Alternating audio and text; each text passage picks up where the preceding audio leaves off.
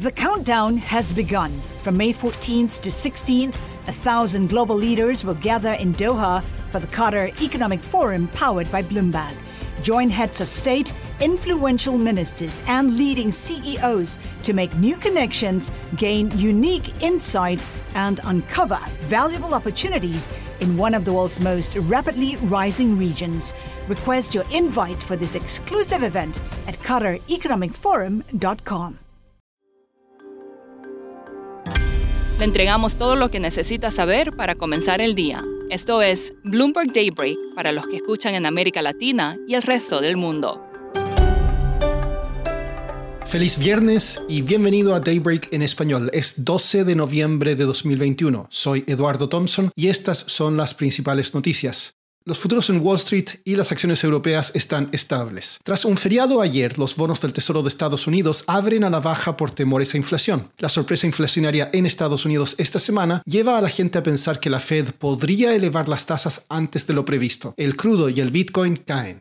Estados Unidos advirtió a sus aliados en Europa que Rusia podría estar preparando una invasión de Ucrania. Washington está vigilando de cerca una acumulación de fuerzas rusas cerca de la frontera con ese país, dijo un oficial de la Casa Blanca. Estados Unidos cree también que Rusia orquestó la crisis migratoria entre Bielorrusia y Polonia para desestabilizar a la región. Rusia negó que planea una invasión.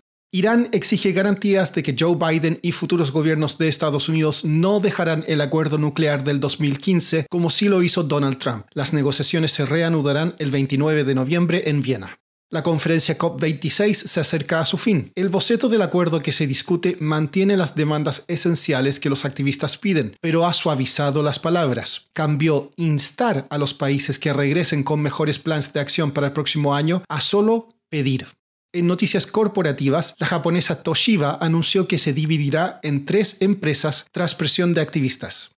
La familia real de Abu Dhabi estaría ayudando al multimillonario Jaime Gilinski en su oferta por la empresa de alimentos colombiana Nutresa, según fuentes. El acuerdo podría alcanzar los 2.200 millones de dólares.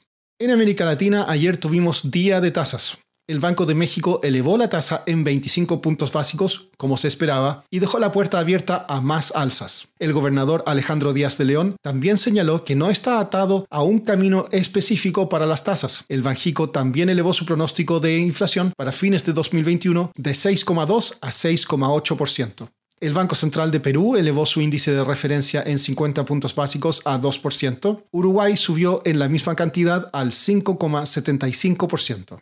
Los precios al consumidor en Argentina subieron un 3,5% en octubre frente al mes anterior, superando el consenso del 3,4%. Año a año, el IPC registró un ligero descenso al 52,1%. Un tribunal venezolano examinará el 16 de noviembre una apelación en el caso de los seis ejecutivos petroleros estadounidenses conocidos como los seis de Citgo, condenados por cargos de corrupción. Los argentinos votan este domingo en elecciones de medio término. Ignacio Liberadol, periodista de Bloomberg News en Buenos Aires, nos comenta cuáles son las expectativas en ese país.